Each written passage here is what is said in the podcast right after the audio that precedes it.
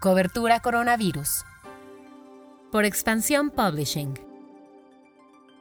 Hola, soy Mónica Alfaro y te presento lo que sabemos hasta el momento sobre el coronavirus. Noticias. Duplicamos las muertes en tres días.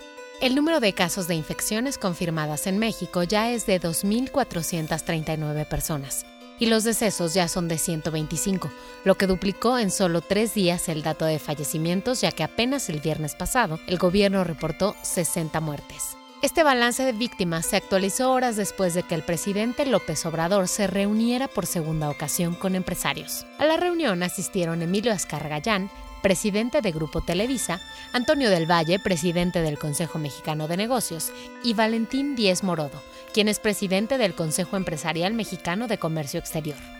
Tras esta reunión, el presidente llamó a parte de su gabinete. Previo a dos reuniones del presidente, el secretario de Hacienda, Arturo Herrera, sostuvo un encuentro virtual con miembros de la Junta de Coordinación Política, la JUCOPO, para explicar las medidas fiscales que ha anunciado el Ejecutivo Federal. Herrera no descartó que vaya a haber medidas adicionales con el fin de reactivar la economía.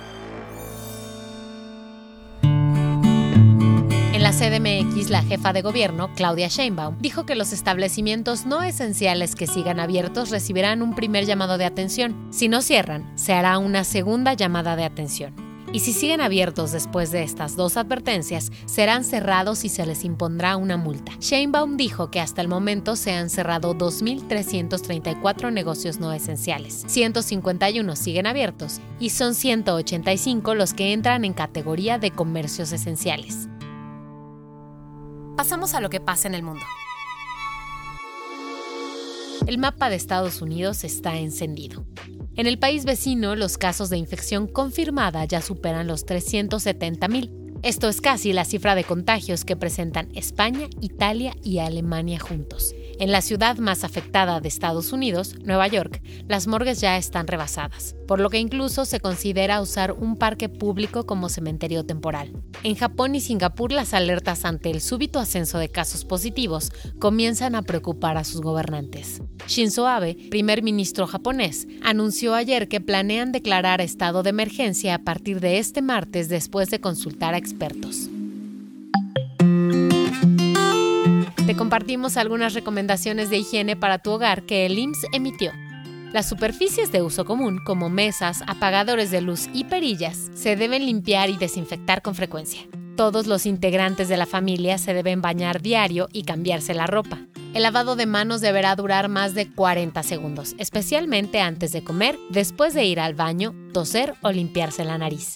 También comentan que es importante que la limpieza que realices la hagas con cloro diluido y que no añadas amoníaco u otro limpiador. La cubeta preferentemente debe de ser de color oscuro ya que el sol puede provocar que el cloro pierda efectividad. Respecto a superficies porosas como alfombras y cortinas, lo recomendable es primero limpiarlas y después lavarlas en lavadora y por último ponerlas al sol. Con este tipo de superficies la limpieza que recomiendan es de cada tres días. Y recuerda que si en tu familia hay una persona infectada por COVID, todas estas medidas se deben intensificar. Por ejemplo, la desinfección del baño debe ser después de cada uso.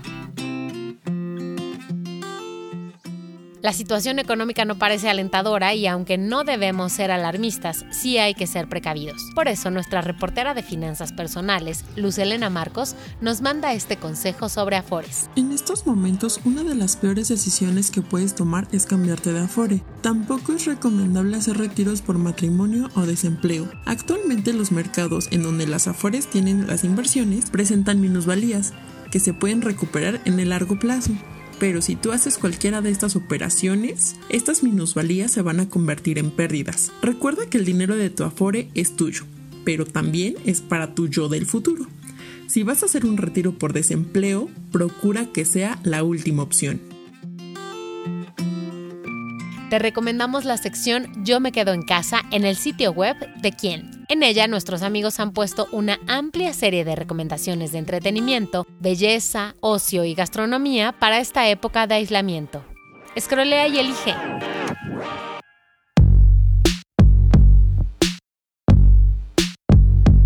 Consumir local también es una forma de cuidarnos todos y todas. Mañana te esperamos nuevamente Giovanni Mac y yo, Mónica Alfaro.